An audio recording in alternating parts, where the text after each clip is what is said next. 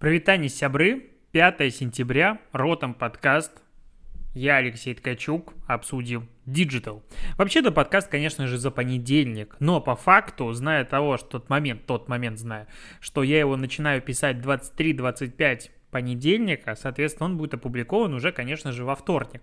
А вторник у нас 6 октября. Почему я так акцентирую на этом внимание, на таком простом факте? По причине того, что 6 октября – день рождения Инстаграм. И ему исполняется 10 лет.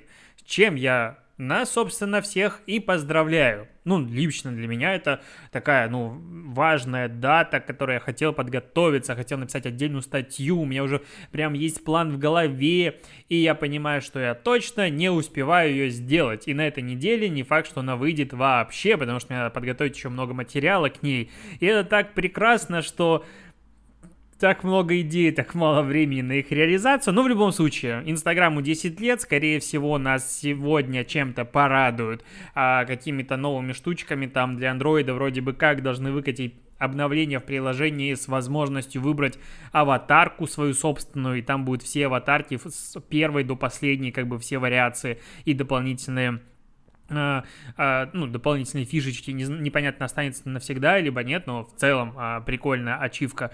Ну, вот, а, мошенники уже воспользовались этой новостью и начинают рассылать письма счастья о том, что Инстаграму 10 лет, поэтому мы разыгрываем всякую хрень. Ну, как бы ничего нового. Ладно, а, к новостям менее радостным. Ведомости сообщают о том, что мэрия Москвы обсуждает ужесточение ограничений из-за пандемии, но не хочет в кавычках добить бизнес. Если эпидемиологическая ситуация не улучшится, московские власти объявят стопроцентную самоизоляцию в течение двух недель, говорит один из собеседников газеты, близкой к мэрии. Но в целом э, очень много собеседников близких к мэрии, и глобально, конечно же, обсуждается наверняка большое количество различных сценариев действия, чего типа делать. И мы видим, что уже как бы новый пик, он превышает предыдущий, и все таки ну окей, мы с тобой это обсуждаем как бы каждый подкаст. Меня интересует в данном случае другое. Есть такой прекрасный абзац текста, меня он очень порадовал в статье. А, кроме того, власти находятся в сложном положении, поскольку президенту Владимиру Путину, уточняется, о том, вдруг мы забыли, часто меняются. Так вот, докладывают о вакцине и о том, что ситуация с коронавирусом находится под контролем, говорит один из собеседников издания.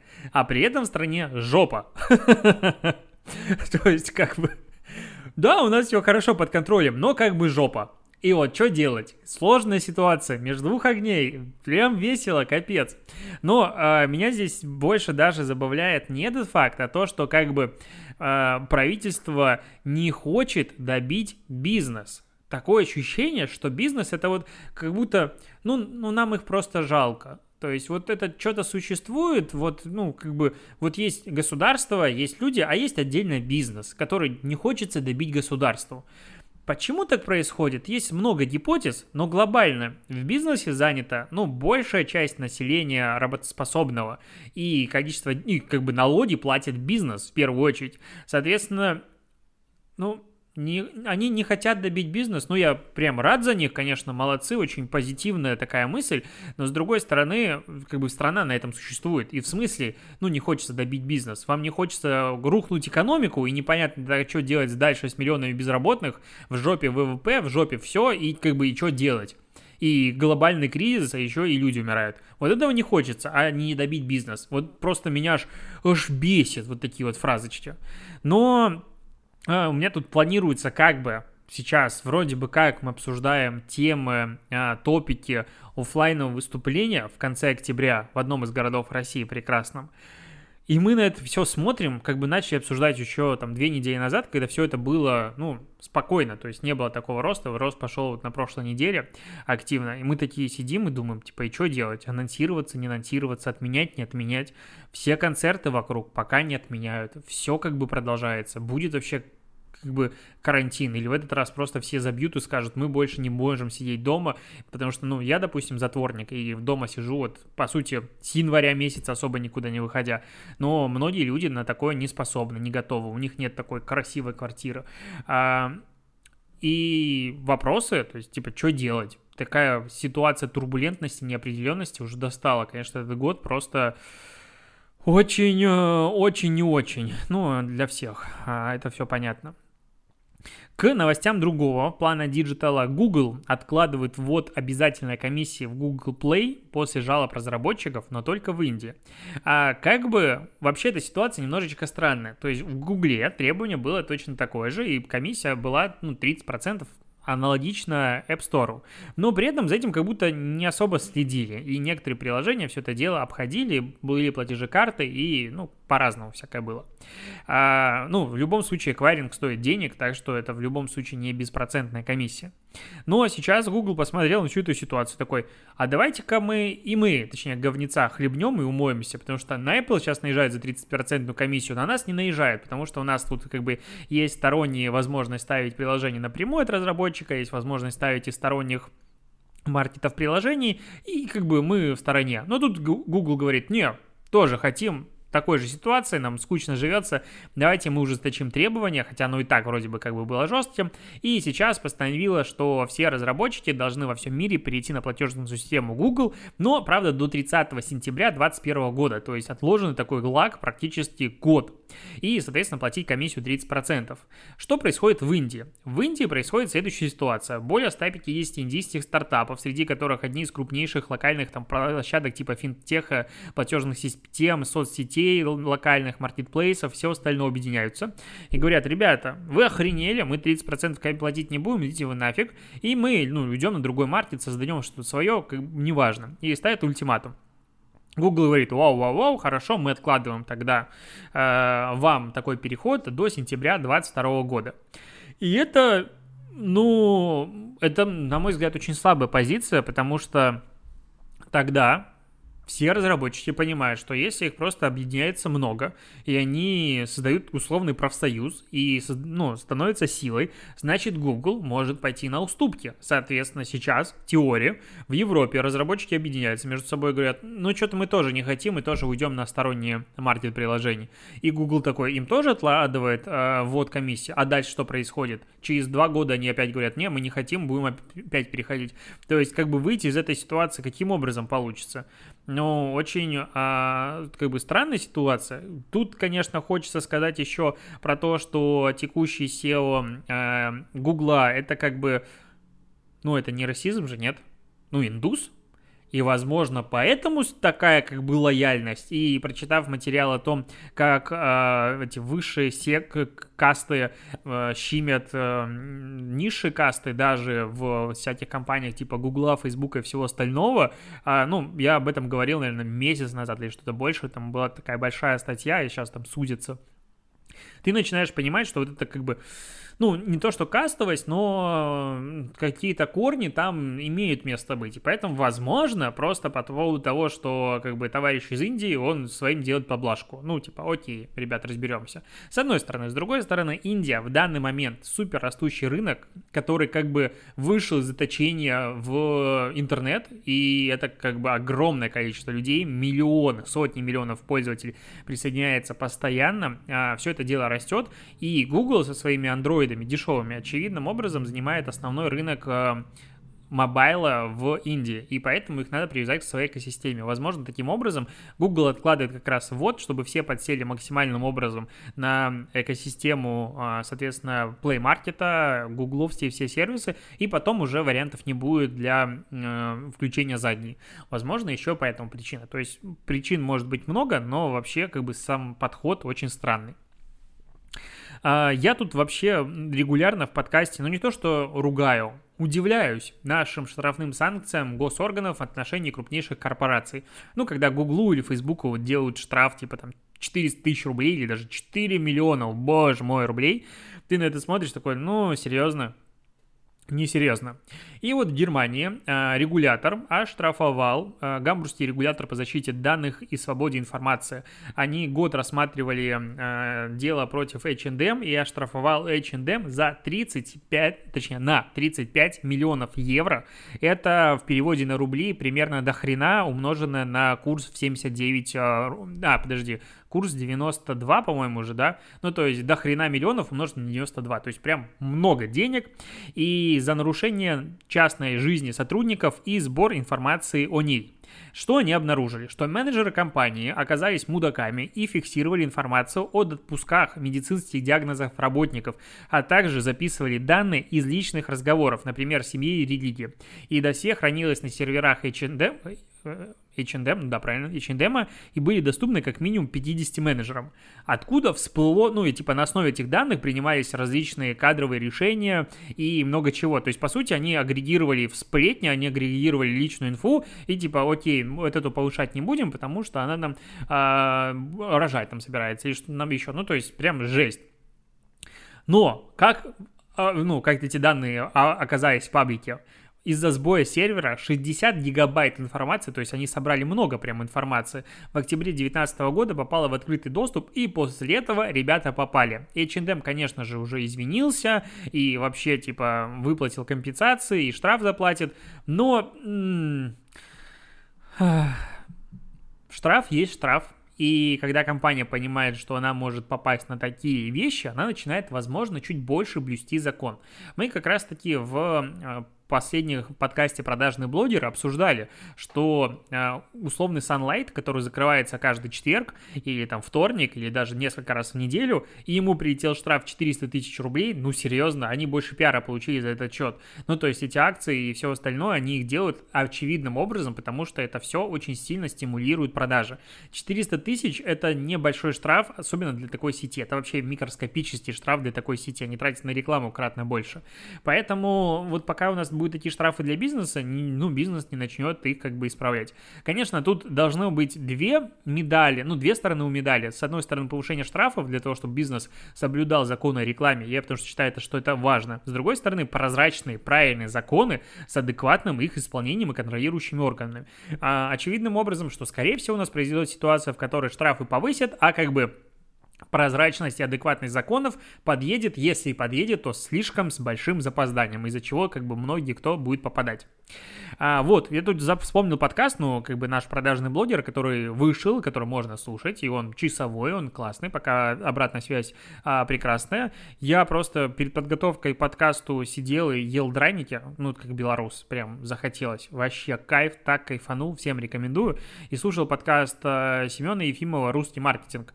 А Семену сейчас грустно на даче, и он начал записывать подкасты прям регулярно-регулярно. И как бы если ты вдруг хочешь слушать еще какие-нибудь подкасты про маркетинг, рекомендую рэм подкаст, а, потому что у него там как раз он рассказывает, как набрал в одном из последних выпусков 100 тысяч а, подписчиков в Телеграме, он там рассказывает, а, как ему там накручивают подписчиков, про ситуацию в другом подкасте его «У меня бомбит» с Unilever, там вообще просто...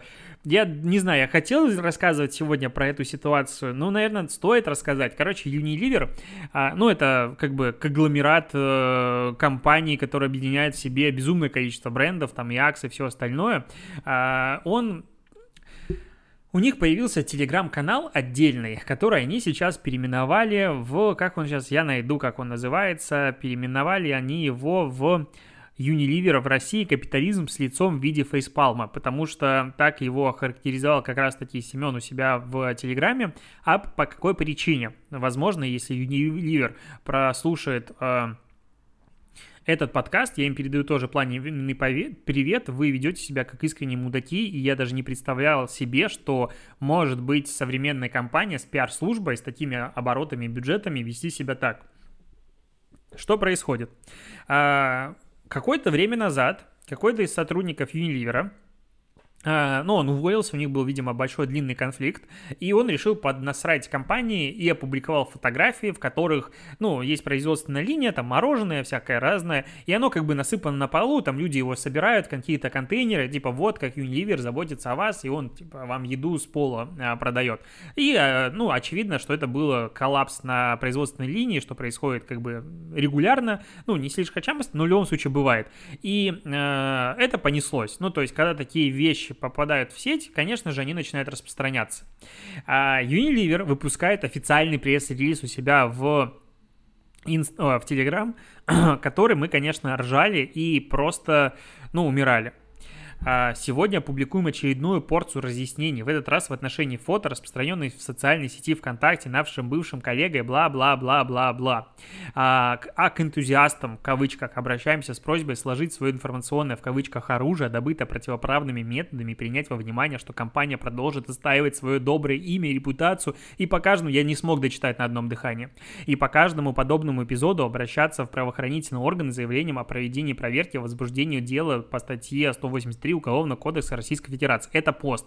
Сам пост сверстан там фотографии ужасно, в котором объясняется, ну то есть такой канцелярский, такой вот, ну, ужасный язык, ну прям ну, ужас. И ладно, вот это вот как бы все дело выходит, мы внутри поржали, посты странно написаны, но Семен выпускает на Реме у себя в русском маркетинге э, ну, пост о том, что типа передайте пресс-службе, что таким языком уже в современном мире бизнес-коммуникации никто не обращается. А на что Unilever пишет, опять же, Unilever, у которых миллионные бюджеты, миллиардные там скорее, то есть это один из крупнейших рекламодателей ну, в мире, и в России в том числе, то есть это, ну, как бы, Охренеть, какая корпорация. И они у себя в телеграм-канале, который, ну, как бы пресс-службы, пишут пост. И пост, и целый подкаст на 22 минуты, троеточие. Да мы с брендами последний месяц определенно срываем джекпоты со ссылкой на русский маркетинг-пост, в котором а, Сема недоумевает о этой коммуникации. И типа мы все такие, чё? После этого они переименовывают свой телеграм-канал, опять же, официальный, в который они транслируют, ну, как бы пресс-служба на него ссылается. Ну, капитализм с, с лицом в виде фейспалма, да. Ну, можно сказать, что это ирония, конечно, но, э, как бы, как так можно работать? Ну, ладно, они делают эту хрень, потом они выпускают э, вчера, э, ну, получается, в, это где, на Камчатке? На, на, по-моему, на Камчатке. Да, на Камчатке произошла сейчас экологическая катастрофа ужаснейшая, то есть там э, гибнут животные, люди чуть ли не слепнут, короче, и типа всем, ну это водоросли сами себя потравили, короче, непонятно, что там происходит, и а, Unilever выпускает пост фотографии умершего какого-то а, осьминога. Российский косметический бренд «Чистая линия» обращается к губернатору Камчатского края Владимиру Солдову с предложением определить единый фонд для сбора помощи бизнеса и организации волонтерских команд с тем, чтобы максимально эффективно ликвидировать последствия экономической катастрофы на побережье полуострова. «Чистая линия» также призывает российские международные бренды присоединиться к этой инициативе и общими усилиями содействовать нормализации экологической обстановки и сохранению природного наследия края. А дальше, ну как бы это вроде бы нормально, хотя непонятно, зачем ставить хэштеги в Телеграме, типа тихий, а, тихий, чистый, чистая береговая линия, Камчатка, мы с тобой. Не понимаю, зачем ставить хэштеги в единственном формате, не для навигации в Телеграм. Хер с ним.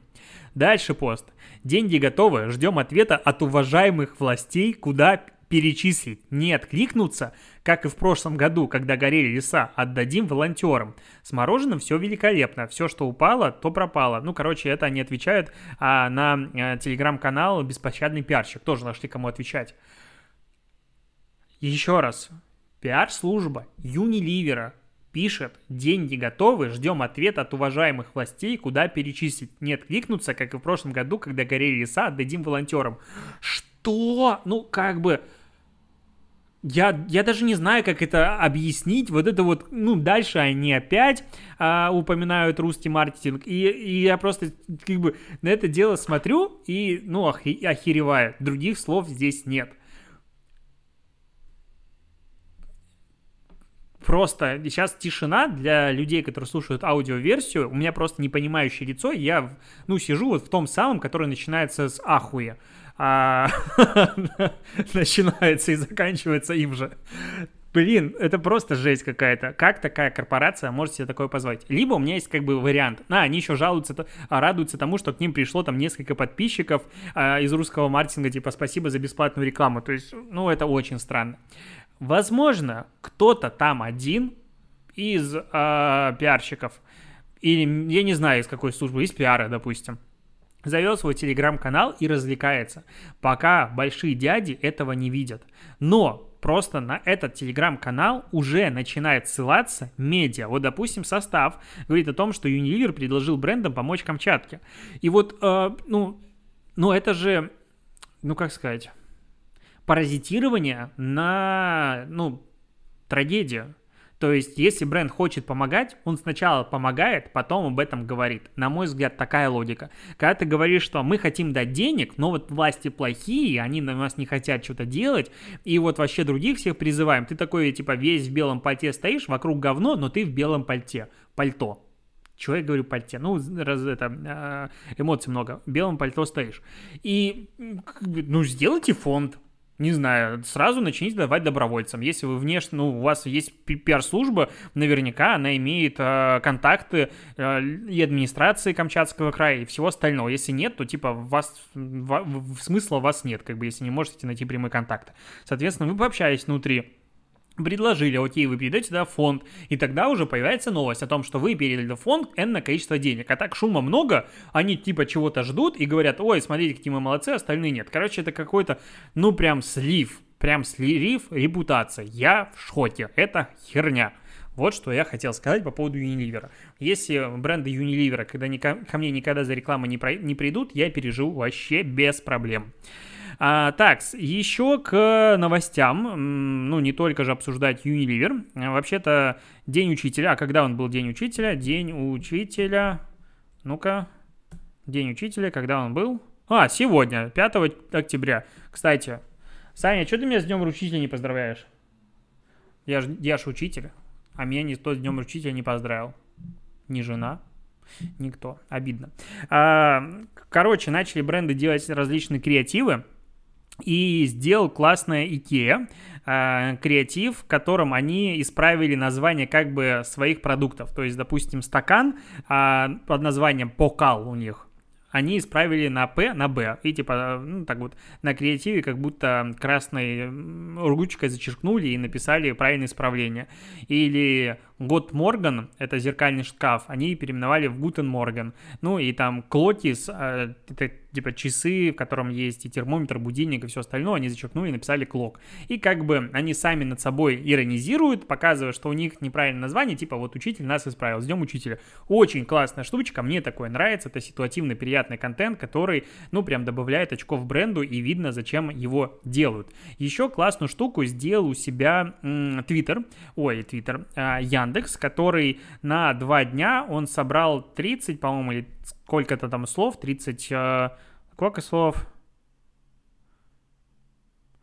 100 слов, а, больше 100 слов они собрали, в которых э, пользователи поиска чаще всего делают ошибки. Например, джентльмен, агентство, а, школьники теперь научатся писать агентство правильно, антенна и кожаная, и различные другие. И теперь э, в капчу добавлены эти слова. Соответственно, для того, чтобы, ну, там, когда Яндекс считает, что у тебя что-то не то с твоими запросами, просит ввести капчу, ты будешь вводить эти сложные слова, соответственно, запоминать, как они правильно пишутся. Очень классный такой, ну, как бы но это креатив, который радует. То есть на нем бы надо побольше было бы рассказать, но в целом, как компания, ну, это очень классно. И в конце я бы на их месте сделал, допустим, какую-то статистику, что а, россияне за время вот этого обучения 58 миллионов раз ввели там слово, суффикс, и теперь будут знать, что он пишется таким-то образом.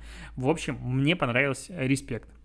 А, студия Лебедева создала свой мессенджер Intranetus ну, нейминг у них божественный, интранетус. Короче, э, вот я на него смотрю, и концепция, ну, в целом прикольная. То есть он э, по интерфейсу очень сильно скопирован с Telegram, ну, в целом интерфейс Telegram вообще восхитительный. Э, в чем есть его особенности? В том, что каждый чат, он объединяет в себе чат, задачи и так называемую вкладку мозг. То есть, в принципе, чат — это проект, то есть это рабочий мессенджер, а, в котором есть проекты, и это как бы является чатом. Но дополнительно в рамках этого интерфейса можно ставить задачи. Насколько я понял, можно преобразовывать, э, судя по всему, ну это логично, сообщения в задачи. И есть раздел мозг, куда можно писать свои идеи. Кроме того, есть аудиосвязь, видеосвязь, возможность шерить рабочий э, экран, количество участников беседы не ограничено. И, и это прикольно. То есть э, это такой, ну, переработанный формат, как сказать, переосмысленный вариант э, этого Slack, не знаю, совмещение его с каким-то тудуистом, то есть, ну, чего-то новенькое, чего-то интересное. А он будет для личного использования бесплатным, а для компании 99 рублей в месяц за каждого пользователя. Пока есть только в вебе, появится дальше приложение для iOS и Android. Ну, как бы имеет право на жизнь. И я вообще люблю, когда студии, агентства разрабатывают собственные проекты, потому что когда ты разрабатываешь собственный проект, тебе как бы не стоит условный заказчик, который говорит, так хочу или так хочу, ты показываешь свою экспертизу. А, но мне нравится комментарий на составе. Мертвая студия представила мертвый мессенджер с, мертв... с мертвым дизайном интерфейсов. Я как бы по-разному отношусь э, к Лебедеву, он супер неоднозначная фигура, и мне очень не нравится, каким образом он освещает протесты в Беларуси. Ну ладно, но называть студию Лебедева мертвой и критиковать продукты не в рамках экспресс-дизайна, а именно те продукты, которые выпускает студия, ну, мне кажется, надо быть, ну, не то что мудаком, но очень странный подход, потому что они делают прям хорошо и делают качественно, и это одна из немногих студий, которая столько лет, во-первых, в России существует, а во-вторых, делает реально большие, интересные, крутые проекты, не только типа сайтики, а лезут куда угодно и делают всякие штуки. Поэтому, ну, это странный как бы подход критики. Ну, ладно, хрен на них, но в целом, как мессенджер, вот именно с агрегацией таких штук, эта идея, как по мне, прикольная. Чё, чё, не, чё бы нет. А, еще что хотел сказать. Вот, Общественная палата предложила запретить госкомпаниям рекламу в Google, Facebook и Twitter. Почему, как ты думаешь, предлагает запретить рекламу гос- Общественная палата государственным компаниям и органам в этих трех а, и других а, корпорациях? Потому что они не соблюдают наши законы. И типа эти запреты могут быть приостановлены, когда корпорации начнут выполнять российские законы, пока мы этого не видим.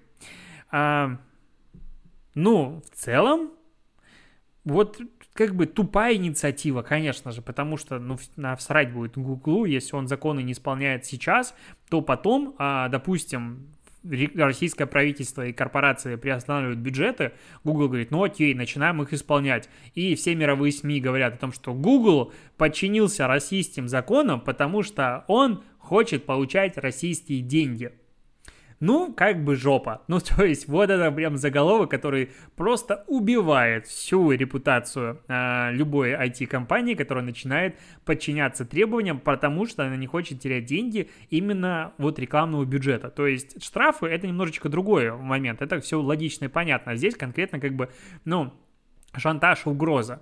И на основе того, что в последнее время мы видим и баннеры, которые в Америке к выборам, типа уроки русского, точнее русские уроки стоят дорого, и там голосуй или русские боты проголосуют за тебя. Ну, мы видим продолжающийся накал страстей а, вокруг антироссийской истерии на тему вмешательства в выборы и всего остального. То есть вот за что, за что, но не за это уж точно нас а, обвинять. И, короче, странная такая тема, вряд ли, ну, во-первых, она вряд ли, возможно, получит продолжение и будет реально принята, но как инициатива она тоже, мягко говоря, странновата.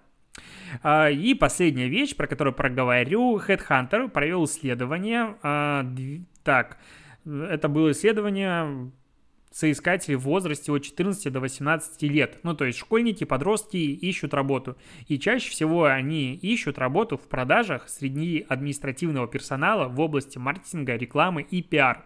Вошли в топ интересующих профобластей информационные технологии, а также транспорт, логистика, бухгалтерия, туризм и сельское хозяйство. Ну, конечно, каждый школьник должен открыть свое а, SMM-агентство, маркетинговое шуточек хватает. Но меня больше удивило следующее, что ожидаемая зарплата 58% 30% соискателей на Хахару до 35 тысяч рублей. 30% попросила от 35 тысяч до 70 тысяч рублей. И 9% хочет получить больше 100 тысяч рублей в месяц. Школьники у которых нет опыта работы. А даже если есть опыт работы, то очень небольшого количества людей. И, скорее всего, они, возможно, делают какие-то заказы на фрилансе, но Вспоминая, что сегодня, допустим, ассистент проектного менеджера или проектный менеджер джуниор в агентствах может получать 35-40 тысяч рублей в Питере, в Москве там, допустим, 45-50 тысяч рублей, и это человек, который уже приходит с опытом а, управления проектом, и он именно ведет проекты, что ну, вот эту вещь никогда в жизни не доверят, как бы, а, школьнику. Или там модераторы получают по 25-30 тысяч рублей в месяц на удаленке, ну, там, и выше зарплаты стартуют. И тут приходят школьники, которые 30% из них хочет получать от 35 тысяч рублей в месяц, ну, как бы, ну, с другой стороны, можно сказать, что они правильно ценят свой труд, ценят себя и вообще молодцы. Больше удивляет то, что большинство работодателей, 68% готовы предложить от 30 тысяч рублей. Это что за работа? Секс-туризм? 22% от 55 тысяч рублей, 6% готовы платить от 85 тысяч рублей и 5% выше 115 тысяч рублей. Прям хочу посмотреть на эти вакансии. То есть что же это должны быть за вакансии для школьников от 115 тысяч рублей? То есть, ну, если это не какая-нибудь гидра и не распространение наркоты, то я прям сильно удивлюсь. Но что может быть такого, чтобы школьнику хотелось заплатить 115 тысяч рублей? Ничего. Мне ни одна мысль в голову не приходит. Возможно, они есть. И, возможно, я тупой и всю жизнь занимался не тем. Ладно, на этом все. Будем заканчивать. Спасибо, что дослушиваешь. Напоминаю, что сегодня как бы день рождения Инстаграм. Надо поздравлять и... Или не поздравлять, может, тебя Инстаграм бесит. В любом случае, хорошего дня. Пока.